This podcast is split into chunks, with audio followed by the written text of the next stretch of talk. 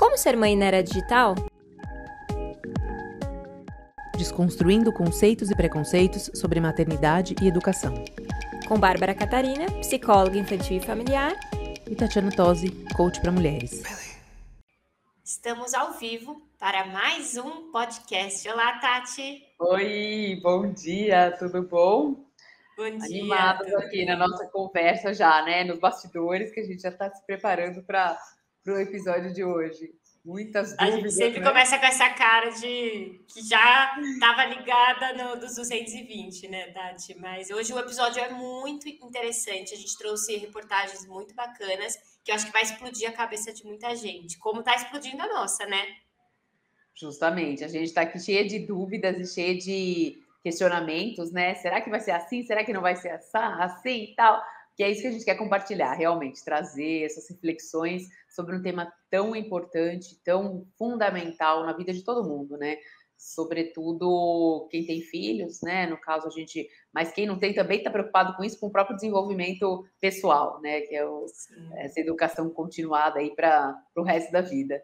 Sim. Bom, vamos começar começando, explicando da onde surgiu a ideia desse tema. A gente vai falar um pouquinho sobre a educação do futuro, sobre faculdades, sobre escolas, sobre novas tecnologias, como a gente precisa se adaptar, entender e principalmente uh, abrir um pouco a nossa mente, é, tentar mudar a forma como a gente pensa, porque isso é muito diferente de como foi há 10, 15, 20 anos atrás. A mudança, ela é radical, né, Tati? Então, veio de uma reportagem que a Tati leu num voo, né, Tati? E a gente vai começar a partir daí.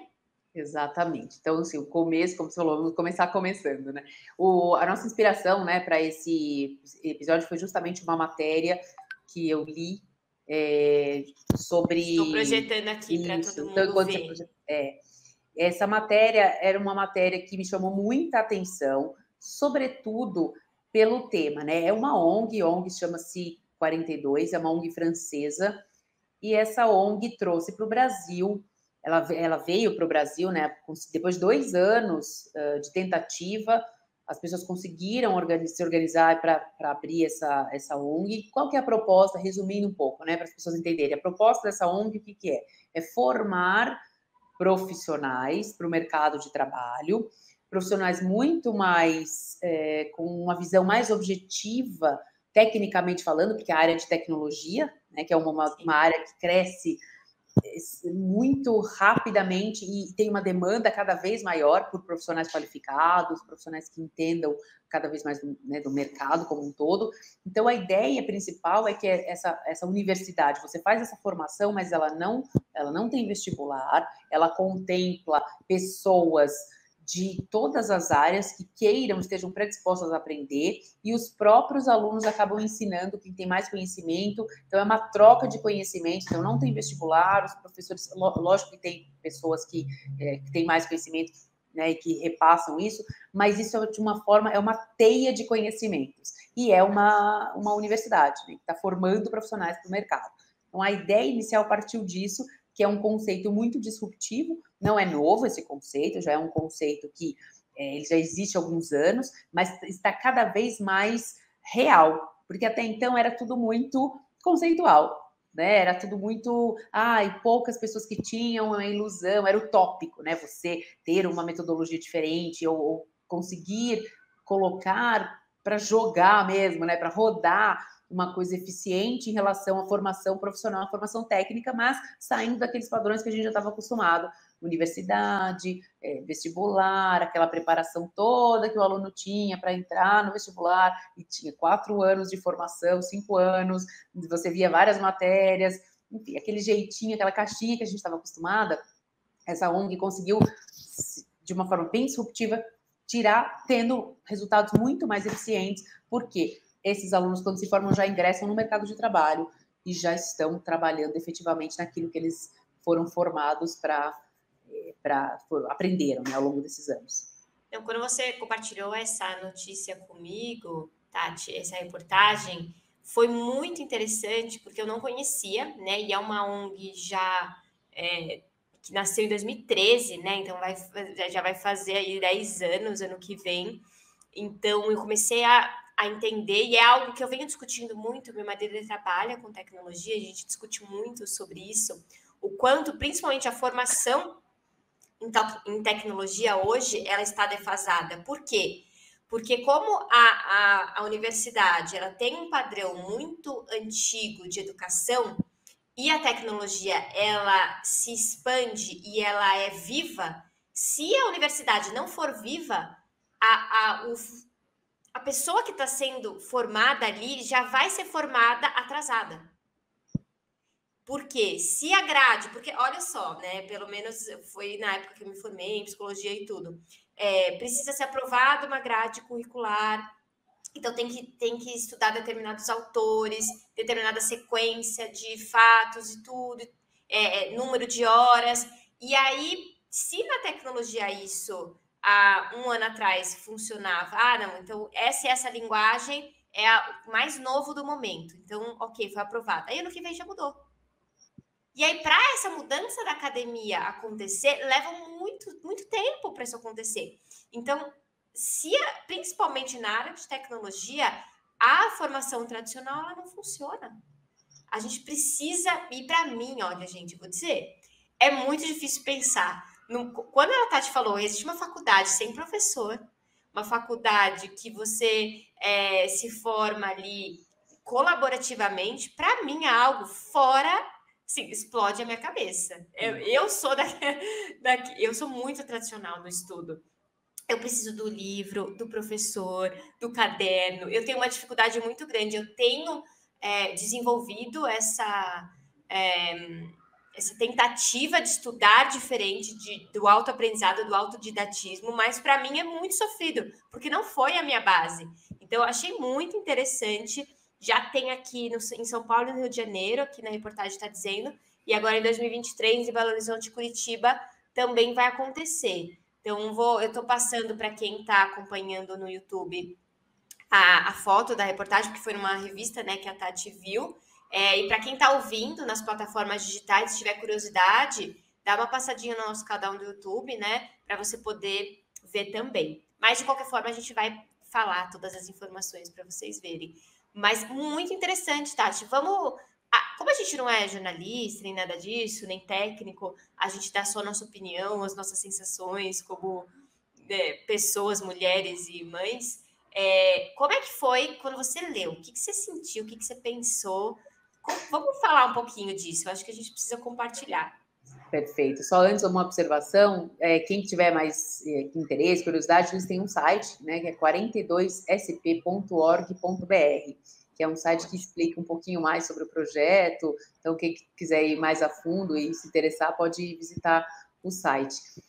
Para mim, esses temas assim são muito. Eu gosto muito, né, de, de pensar nesse lugar aí do, do processo de educação, de formação, né, como, como que isso tem mudado. E não é de hoje. Para quem acompanha já o nosso podcast é, desde o comecinho, lá sabe toda essa preocupação, principalmente como mãe, e isso foi o que justificou a escolha da, da escola dos meus filhos, porque quem tem filhos passa sempre por essa fase. Antes de eu ter filhos, eu não imaginava que isso seria que é uma decisão tão tão difícil de você tomar, porque para mim, né, também, como era no meu tempo, a escola boa era a escola que era perto de casa, que os pais tinham ali e principalmente para mim, né, minha família, eu estudei no colégio de freira. Então, assim, o colégio de freira era uma referência, né, de, de bons, é, enfim, de um bom colégio, de um bom ambiente, vamos dizer assim, né, é, de um bom ambiente, sei lá. Eu acho que foi isso que meus pais tentaram me proporcionar. Então, antigamente, a gente realmente tinha, não existia a escola, o aluno tinha que se adaptar à escola. Acho que a grande ruptura foi essa que a gente vem vivendo. Hoje já não é mais. Hoje o aluno não precisa se adaptar à escola, porque já existe uma escola que está mais apta para receber aquele perfil de pais, de famílias, e eu vivenci, vivenciei isso na prática. No momento da escolha da escola para os meus filhos, já começou assim, numa, numa não discussão de briga, mas num comentário, numa discussão nesse sentido de troca familiar, né, onde uh, as crianças, os meus sobrinhos tinham ter a idade próxima, então também nós vivemos isso muito juntos, essa decisão de escola, essa procura. E nesse momento ficou muito claro para mim exatamente isso. Assim, quando eu escolhi a escola para os meus filhos, os, os, meus sobrinhos foram para outra escola e, e, não tinha muita sinergia nesse sentido com os pais e esse olhar. Né? Então, existe muito isso. Né? Hoje, os pais têm essa opção. A escola deles, que chama-se Lumiar, é uma escola muito é, diferente pelas práticas e pela forma como esse conhecimento é, é colocado. Aqui eu não vou fazer, obviamente, nenhum juízo de valor, o que é melhor, o que é pior, o que é bom, o que é ruim, não é isso. Como eu disse, cada família, eu acho que tem que procurar aquilo que se adapta aos valores, aos costumes, né? Aquilo que é importante para a família, ponto. Então, independente se é o não, não existe essa coisa melhor ou pior, cada um tem ali a, a opção de escolha. E essa foi a minha, por uma escola onde as crianças estudam com idades mistas, então isso já é uma coisa muito diferente do que a gente estava acostumado, e tem muitas vantagens, né? É, tudo tem vantagem e desvantagem, mas eu vou falar das vantagens. O fato de você misturar idades, então as crianças aprendem a respeitar o tempo de cada uma, porque cada uma tem um tempo de aprendizagem, tem uma forma de aprender, então as crianças vivem na prática.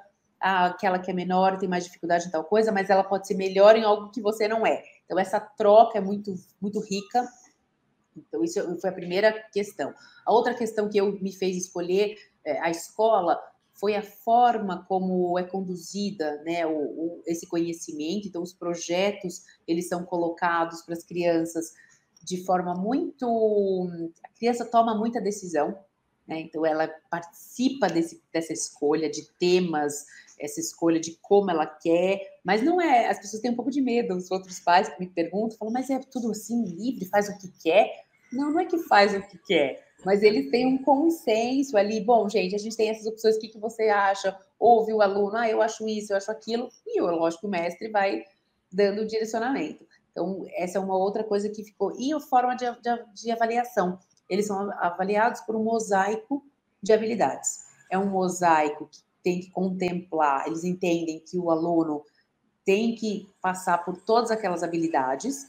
Então, enquanto ele não consegue de, dominar aquela habilidade, ele não, ele não, não é que ele não passa para outro estágio, ele ali ele é olhado em cima daquela habilidade, o que, que precisa acontecer, quem que pode contribuir, de que forma ele consegue ter essa habilidade é, preenchida ali, né, já, já avaliada de uma forma correta. Então, isso para por isso esse tema é muito bom. Então, quando eu li essa essa matéria, cada, cada matéria que eu, que eu vejo, cada, cada história que eu ouço, né, ou cada lugar que eu conheço, para mim é como se reforçasse um pouco a minha decisão. Tá? Estou no caminho certo, porque eu acho que o, quando a gente fala em futuro, já não é mais tanto futuro. Futuro a gente já nem sabe, né? Com tantas coisas que a gente vai trazer hoje, o futuro é algo que é muito nebuloso, mas o, o que está sendo encaminhado nesse momento que já existe e que foi acelerado por conta da pandemia, né? Muita coisa adiantou, que a gente sabe disso, acompanha, mas o que a gente vê no mercado, essas mudanças, me deixam muito felizes,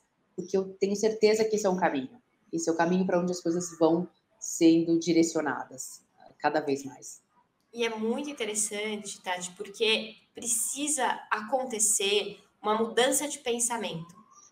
A gente, e foi, é, você falou uma coisa muito interessante, que é o medo é, mas é, é livre, faz o que quer, como é que é isso? O grande medo que a gente tem é que se não segue um padrão daquilo que eu acredito que seja correto, então é baderna. É baderna, esse mundo faz o que quer, escolhe o que quer, vai. E por que, que precisa ser ou uma coisa ou outra? Existe um leque de possibilidades. Quando a gente não segue o caminho uh, tradicional, no sentido de professor, aluno, eu detenho conhecimento, você só me escuta, você não tem conhecimento nenhum, é uma forma.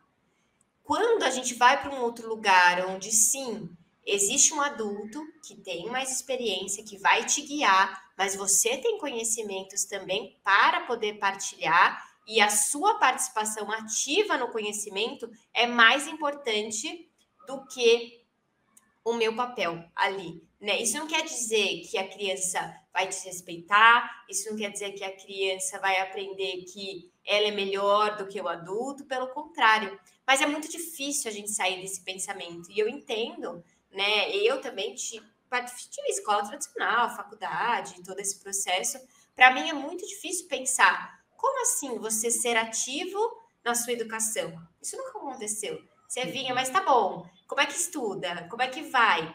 E, e você ver crianças sendo ativas nesse, nesse processo, para mim é fantástico. Eu acho que é o que falta. E aí depois, quando chega no mercado de trabalho, esse mesmo adulto, esse mesmo pai, essa mesma mãe, se queixa é, de um funcionário que não é proativo, que não traz ideias, que não busca inovar, uh, que é super dependente. Nossa, eu preciso passar todas as informações. Se eu não, não sai da caixinha, é, eu, eu falei uma, uma, uma, informação, mas, poxa, por que, que não pensou fora? Por que, que não pensou fora? Porque não foi educado para isso. Eu acho que falta a gente conectar que quando a gente vira adulto, é, vem toda uma bagagem. Então a gente precisa alterar. Ah, não, mas não, meu filho vai na escola tradicional, mas eu quero que ele seja inovador, eu quero que ele seja crítico, eu quero que ele saia da caixinha. E como é que o que você está plantando para isso acontecer? Isso é muito difícil. A gente precisa falar e pensar sobre isso, que eu achei muito interessante. Até vou trazer um pouquinho, vou até aproximar, que eu acho que muitas pessoas não vão conseguir ler. Deixa eu ver se eu consigo aproximar aqui. Espera só um pouquinho, para que a gente possa aqui.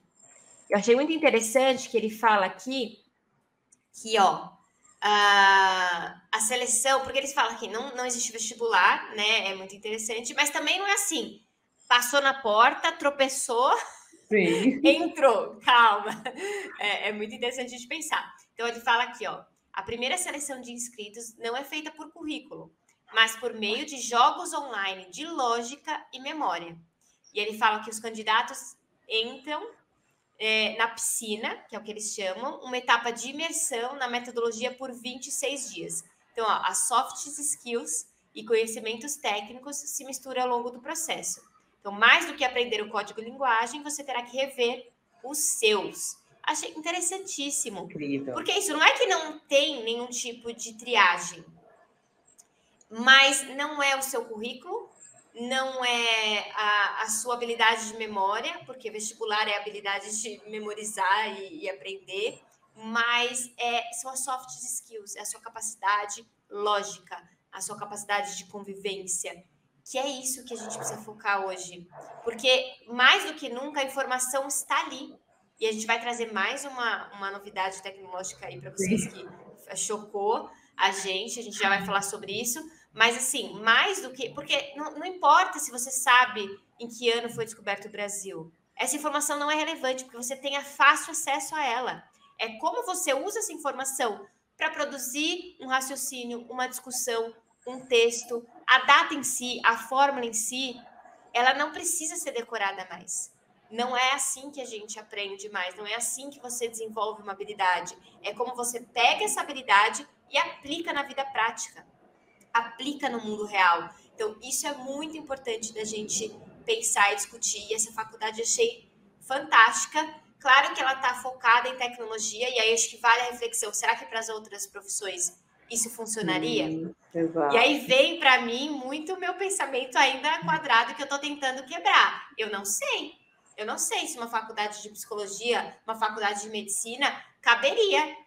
É uma faculdade, por exemplo, da área de biológicas, eu não sei, eu não sei. Pode ser que eu, eu me surpreenda, eu estou aberta a me surpreender o tempo todo, mas eu, eu acredito que para a tecnologia isso funcione muito bem. Para as outras profissões, eu não sei. Mas a gente precisa sair, eh, concluindo a minha fala, é, desse pensamento muito enrijecido de que se não é de um jeito, aí é baderna.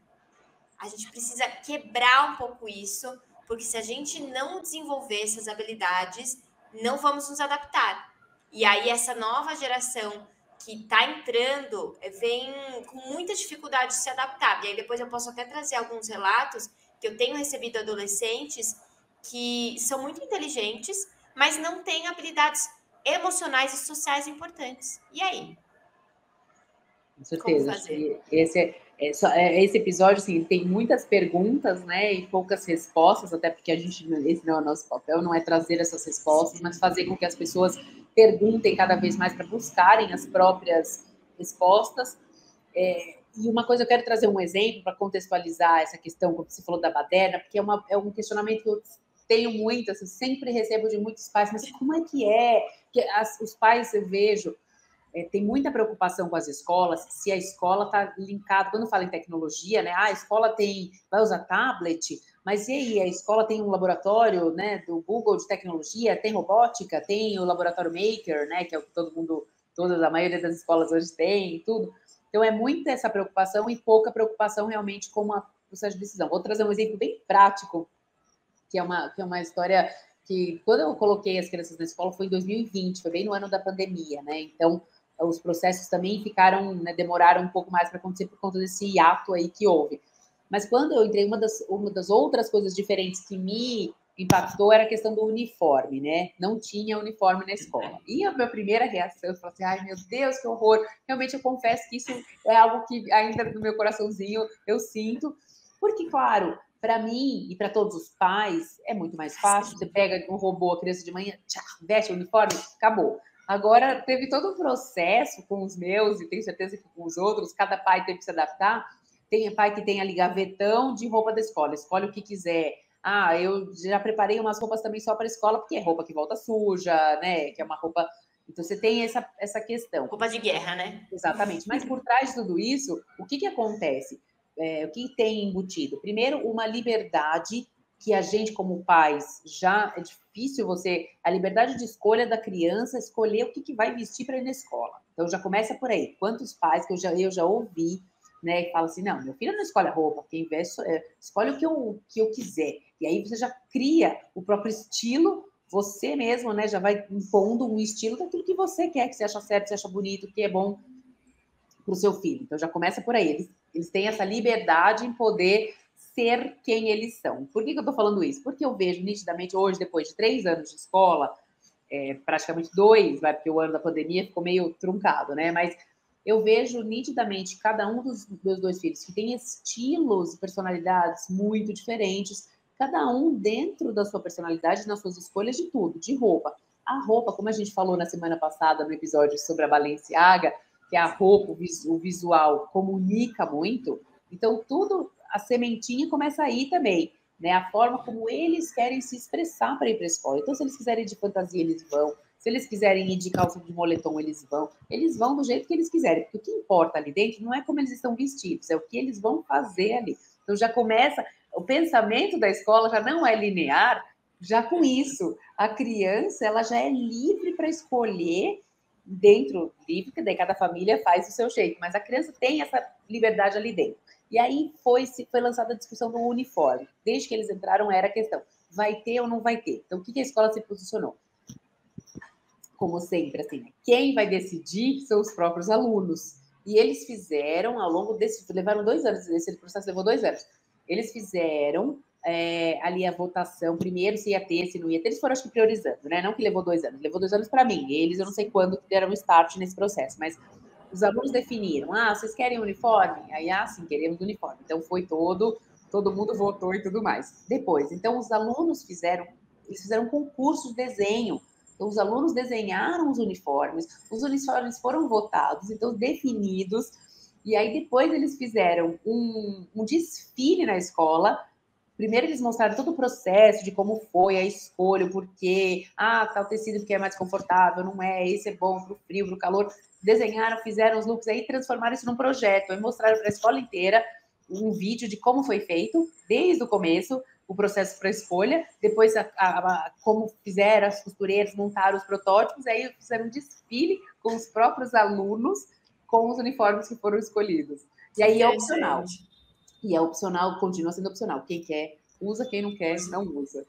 Também, olha é só, é uma questão que, quando que você ia pensar? Eu me lembro do meu uniforme que eu odiava, que era uma meia, um meião, uma saia, e até a quinta série tinha um corpete de tecido, depois tirava, só podia ficar a saia, tinha uma faixa que amarrava e uma camisa branca, bordada. Deus me livre. Depois, com o tempo, foi, foi ficando mais confortável. Mas um uniforme assim, tipo, né? E eu odiava, passava frio, era horrível. E hoje não tem nada disso. Eles estão muito mais preocupados com. Lógico que eu, eu sei que tem um lado da questão da disciplina, tem um lado de todo mundo tá igual, tem o lado positivo do uniforme, mas o que eu acho interessante que eu gosto foi a maneira como eles construíram essa questão, porque a escola é, novinha, né? Assim, a gente entrou na escola desde o começo aqui. E hoje a, a Lumière está crescendo muito, né? Então antes tinha uma unidade, hoje eles já têm, eu não sei exatamente quantas, aqui, São, aqui no. Estão abrindo fora do estado, então, em São Paulo já é a terceira, já tem três escolas, estão abrindo em Criciúma, em Santos, em Campinas, enfim, para ver que a metodologia, é, as pessoas estão curtindo, né? Então, existe uma procura, estão crescendo, porque os pais estão procurando isso. Então, é muito interessante enxergar esse outro lado, e não uma coisa pronta e imposta, como a gente já estava acostumado.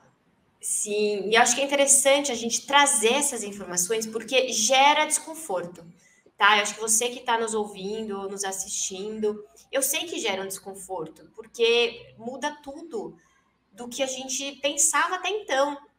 E não tem certo e errado. Se você não se adapta a isso, tudo bem. Porque também não dá para você ir para um lugar que você não vai conseguir entender. Mas qual que é o nosso objetivo? Trazer a informação de que existe já. Não é daqui 10, 20 anos que vai é. existir escolas dessa forma, faculdades desse, desse, desse modelo, já existe. Você tem a escolha de começar a se aprofundar, se adaptar e entender ou não. E tu, toda escolha tem uma consequência.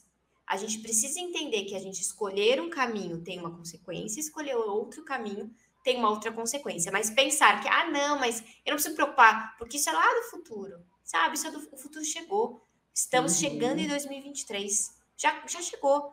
Ou a gente fala sobre isso, fala sobre o desconforto, tudo bem. Tenho medo, tenho medo da falta de disciplina, tenho medo é, do meu filho é, não conseguir se responsabilizar, tenho medo. E é exatamente essa a proposta. Porque o que, que acontece? A escola tradicional é, sofre hoje de falta de interesse também, falta de disciplina também, não é uma, não quer dizer que você colocar num lugar para de ter esse problema. Está para o ser humano. A gente precisa parar de olhar para fora e olhar para o indivíduo. O que, que desmotiva? O que está acontecendo com esse jovem, que é a famosa geração neném, que tem alguns episódios aí que a gente falou que nem estuda nem trabalha, que não tem mais interesse em nada? Será que não é já um sinal de alerta dessa geração de que não funciona mais, ou a gente se adapta, ou a gente a coisa não está funcionando? Não sei, para mim gera ainda desconforto. Eu não vou dizer que não gera, é uma coisa que assusta, mas é o que faz sentido para mim ao mesmo tempo. É isso. Então eu preciso me adaptar, eu preciso entender, eu preciso ir para esse caminho. Meu marido trabalha com isso e ele quebra a minha cabeça o tempo todo, porque é muito difícil, ele está muito mais inserido nesse mundo é, e, e, trazendo essas reflexões de, de, principalmente de aprendizado. Então, quando tem, ele tem vontade de aprender alguma coisa, como ele faz, é, pegando a informação, estudando, trazendo, e eu vou comprar curso.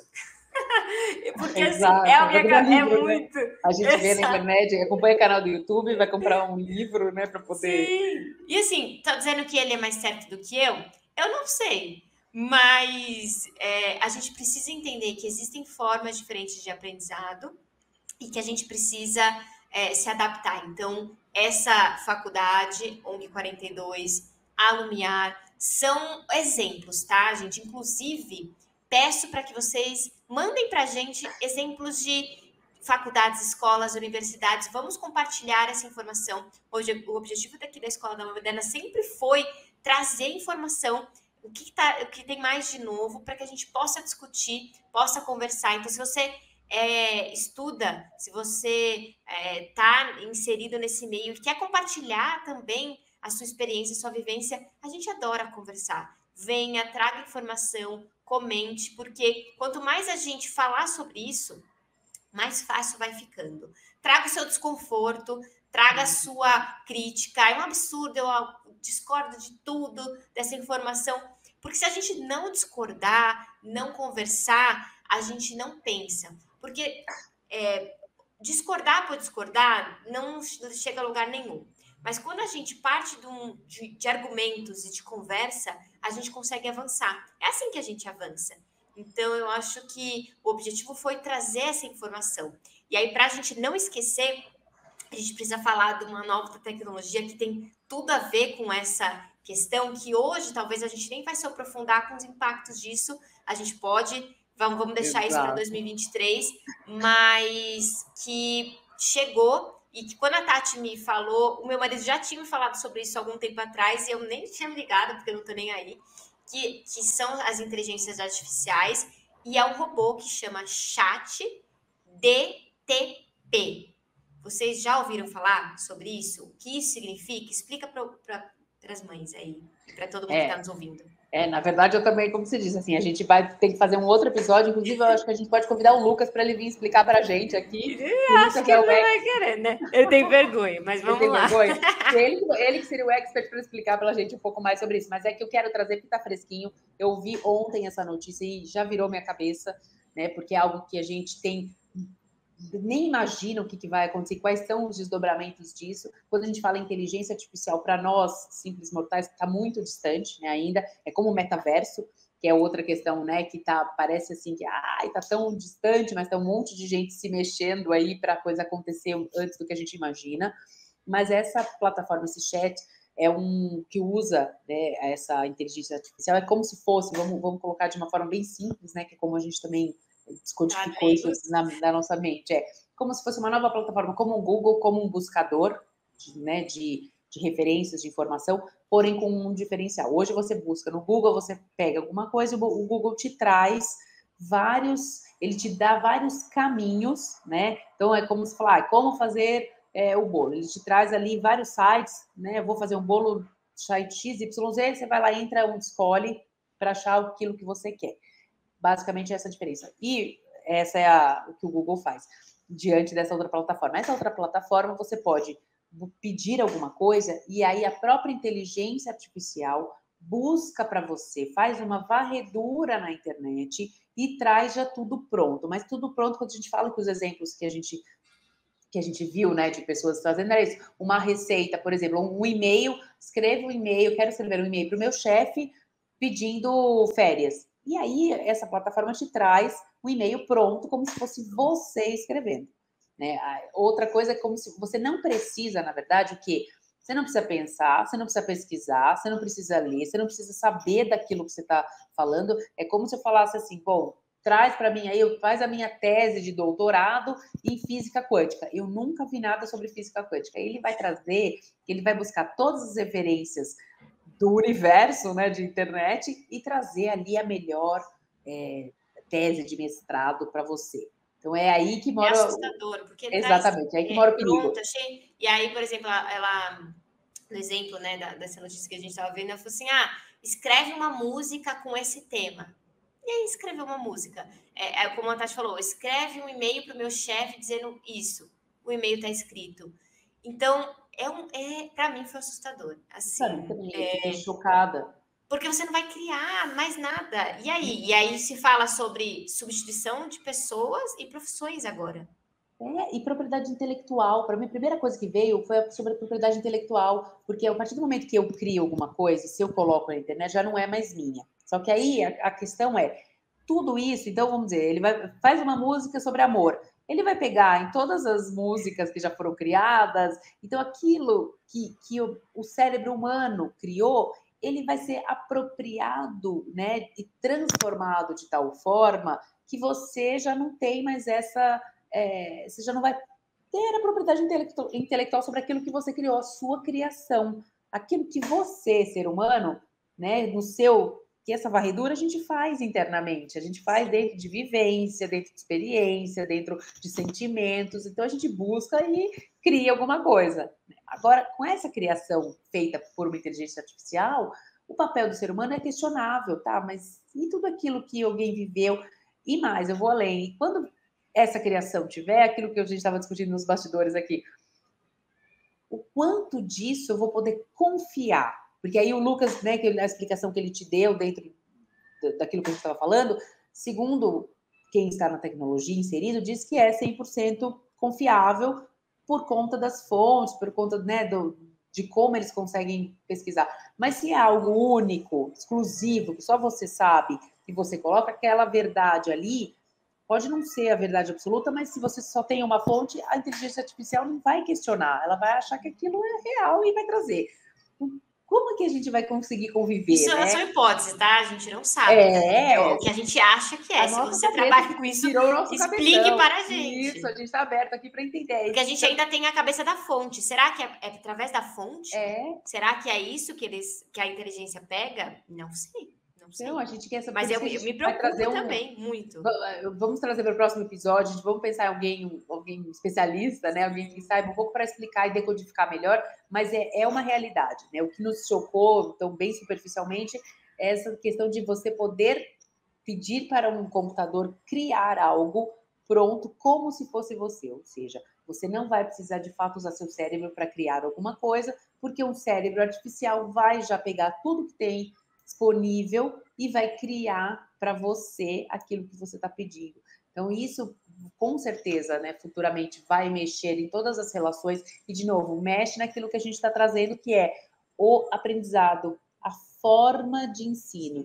Então, de que forma, né, que as crianças vão, os jovens nós mesmos vamos aprender daqui para frente, sendo que a gente já não vai mais precisar usar o nosso cérebro para isso. A gente já tem o Então, cérebro pronto. A gente aluga ali o cérebro, olha, tá aqui. Nem aluga, porque vai ser de graça, né? A gente usa o cérebro que está pronto, só que e, e a, a discussão sempre é isso, né? O quanto isso vai ser usado para o bem e para o mal. Como É, que isso pode ó, ser usado?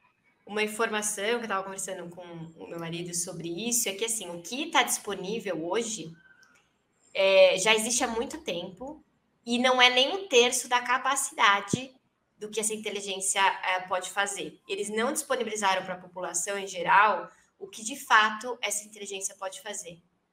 Então, porque a coisa é muito, muito mais complexa do que parece. Essa coisa que está disponível, que chocou a É, gente, nossa, é um olha só. absurdo.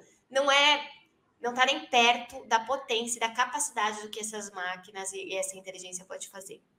E eu acho que na mão de pessoas erradas isso é um perigo. Eu É, acho então, é, né? Na, na mente do meu marido ele tem outros pensamentos, mas para mim eu acho um perigo. Mas porque eu tenho eu, eu fico assustada, eu não sei, eu tenho medo, eu fico assustada. E aí eu acho que vem aquela discussão de como preparar filhos para esse mundo. E mais do que nunca, os valores são precisa ser mais importante. Então as habilidades emocionais, habilidades sociais, porque o restante hoje tudo é isso, as informações estão aí. Ele não precisa mais saber escrever um e-mail. É, E exato. agora? Então, aquela preocupação da escola. Na minha cabeça precisa, tá? Eu Claro, vou querer que- eu quero- Mas assim, por- porque eu ainda tô quadrada, mas é, eu acho que. E agora? Eu acho que a gente tem que focar em outras habilidades, que são respeito, honestidade, eh, senso de colaboração. E isso precisa ser mais importante do que nunca. Sempre foi, mas eu acho que precisa ser mais importante do que nunca. E nós, adultos, precisamos nos atualizar o tempo inteiro. E estar com a cabeça aberta, por mais medo que a gente tem. Exatamente, até porque a gente não sabe, né, realmente o que vai acontecer, então isso também causa um desconforto. Fala, bom, e aí, onde eu tô pisando, onde eu tô entrando? É como a gente entrar num portal que a gente não sabe onde vai, como vai sair, né? Onde que vai sair? Se a gente vai sair no mundo da, da Alice, né? No mundo das maravilhas, no País das Maravilhas, ou se a gente vai sair, sei lá, num buraco negro aí que a gente não vai enxergar nada. Isso realmente porque a gente tem essa necessidade de ter algo palpável, a gente foi né, educado, a gente foi formado, o cérebro foi formado também para ter essa saber onde a gente está pisando, né? O que, que a gente vai. Se eu pego assim, né? Se eu ponho água no fogo, eu sei que ela vai esquentar, ela vai ferver, vai entrar em ebulição 100 graus, ok. Agora, se eu ponho água no fogo e aí coloco uma gotinha de alguma coisa e ela vai virar, né, uma outra coisa, aí a gente já fica bom. E aí, como é que eu faço agora? É um pouco esse momento que a gente está vivendo. Então a gente quer trazer isso, mas você falou, tocou no ponto chave, acho que para não sair, terminar esse episódio com essa sensação de desespero, de pânico, porque não é esse o propósito e não vai resolver. Né? Eu acho que as duas questões que você levantou são as principais para que a gente possa centrar a nossa ideia e deixar também as pessoas que estão nos ouvindo mais tranquilas. O, acho que o caminho é exatamente esse. Primeiro, atualização, ou seja, o conhecimento do que está acontecendo, no sentido de ler, se informar e saber o que está rolando. E o outro, sem dúvida, é centrar nos valores, naquilo que é importante, naquilo que é essencial, como o que você quer transmitir para os seus filhos, porque isso não vai mudar. E isso é que vai dar um lastro para a sociedade se manter viva, se manter em pé e firme, porque se a gente se deixar, né, deixar substituir por cérebros de inteligência, a inteligência artificial, artificial tem a inteligência, né, óbvio, tem o conhecimento, porque tem uma fonte para buscar infinita, mas não tem o coração, não tem o sentimento, não tem o discernimento para tomar as decisões que precisam ser tomadas, porque no fundo tudo vai acabar passando pelo ser humano, é o ser humano que está conduzindo e está acessando isso. Então não vamos esquecer a nossa essência de humanos e, e esses valores tão importantes de família, de, né, de, de ser humano mesmo, de vida do outro, de olhar para si, olhar para o outro, porque aí a gente tem um respaldo muito maior para poder conviver com tudo que vem pela frente, o que tem acontecendo né, atualmente. É, eu costumo muito dizer para os pais, fingir que ah, o problema não existe não faz o problema desaparecer. Então, assim, é algo que está acontecendo. Então, o que eu faço? Vamos nos informar, vamos nos cuidar e vamos focar naquilo que a gente tem controle hoje, que são as nossas habilidades sociais e emocionais. Que, na minha opinião, e eu posso estar errada, como né, a gente já veio falando, eu acho que é o que nos difere das máquinas. Mas eu posso estar errada também, não sei, tá? Tudo pode mudar. Mas eu acho que a nossa grande diferença é a nossa capacidade de sentir, nossa capacidade é, de se conectar. É, e eu acho que a gente precisa manter essa essência e focar naquilo que a gente pode controlar. Então, não é realmente, Tati, não é para alarmar, mas é para trazer informação. Nosso objetivo é sempre trazer informação. Somos também leigas nesse assunto, é, e por isso que a gente busca trazer reflexões e ouvir o tempo todo.